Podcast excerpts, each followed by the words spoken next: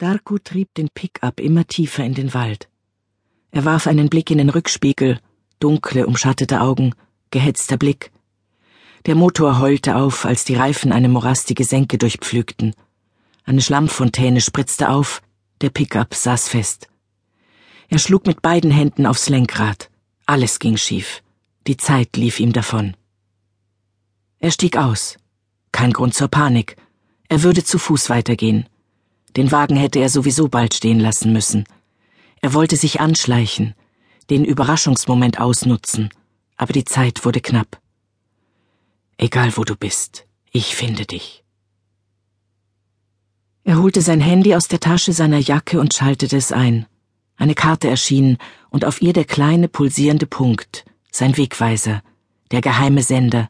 Er verriet ihm alles, jede Bewegung, jedes Ziel. Er hatte geglaubt, mit diesem Sender die totale Kontrolle zu haben. Nun stand er nachts mitten im Wald und musste mit ansehen, wie sie ihm entglitt. Aber es war noch nicht zu spät. Er schaltete die Lichter des Pickups aus. Tiefe, samtene Dunkelheit hüllte ihn ein. Er schloss die Augen und wartete darauf, dass die letzten Reflexe auf seinen Pupillen verschwanden, dass er eins wurde mit der Nacht, dass er ruhig wurde, ein Jäger, fokussiert auf nichts anderes als seine Beute, diesen winzigen glühenden Punkt auf der Landkarte. Er roch Laub und feuchte Erde, alten Farn und frisch geschlagenes Holz.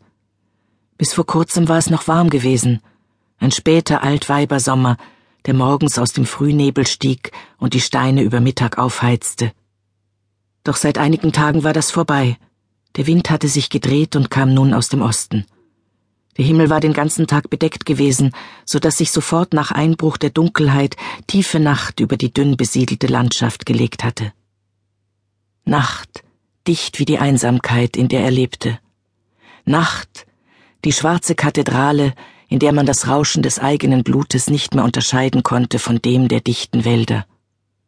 Nun stand er da, das Gewehr in der Hand, spürte sich, sein Fieber, seine Angst, seine Begierde. Er war bereit. Die Jagd konnte beginnen. Er kroch unter die Plane auf der Ladefläche und vermied es, den Körper anzusehen.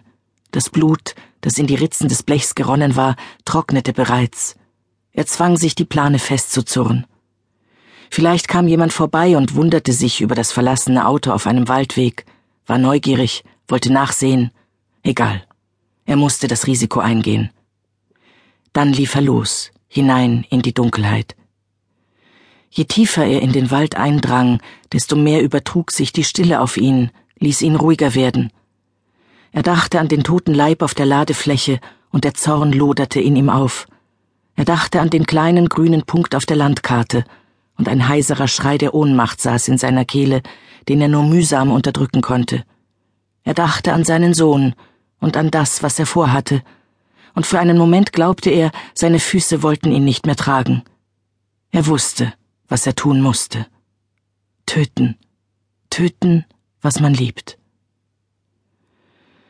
Die Last des Gewehrs schien zentnerschwer. Wie viel Schuld trug er selbst? Alle. Er war unterwegs, um die Unschuld zu töten. Ich habe dich großgezogen, ich habe dich ins Leben begleitet. Es wird so sein, als würde ich mir mein eigenes Herz aus dem Leib schneiden. Er sah das Blut an seinen Händen, so viel Tod in einer Nacht. Es gibt keine andere Lösung, vertrau mir. Es wird schnell gehen, du wirst es gar nicht merken. Du wirst kommen, mich sehen, und in der Kürze eines Atemzugs wird alles vorbei sein. Frag nicht, warum es so ist. Ich kann dich nicht weiterleben lassen, nicht in dieser Welt. Frag die Welt, nicht mich. Sie waren nur noch 500 Meter Luftlinie voneinander entfernt. Er streifte das Gewehr ab und überprüfte den Bolzen. Die Lichtung lag direkt vor ihm. Wenn er daran dachte, wie oft er hier schon mit seinem Sohn gewesen war, aus, aus, vorbei. Nicht daran denken. Das war Vergangenheit. Er wartete. Es war das Vertrauen, das sein Opfer auf die Lichtung locken würde. So oft hatten sie dieses Spiel gespielt. Er kniff die Augen zusammen. Da. Ein Schatten löste sich aus der Dunkelheit. Er spürte, wie ihm eine Träne übers Gesicht lief. Der Körper unter der Plane, das Blut an seinen Händen.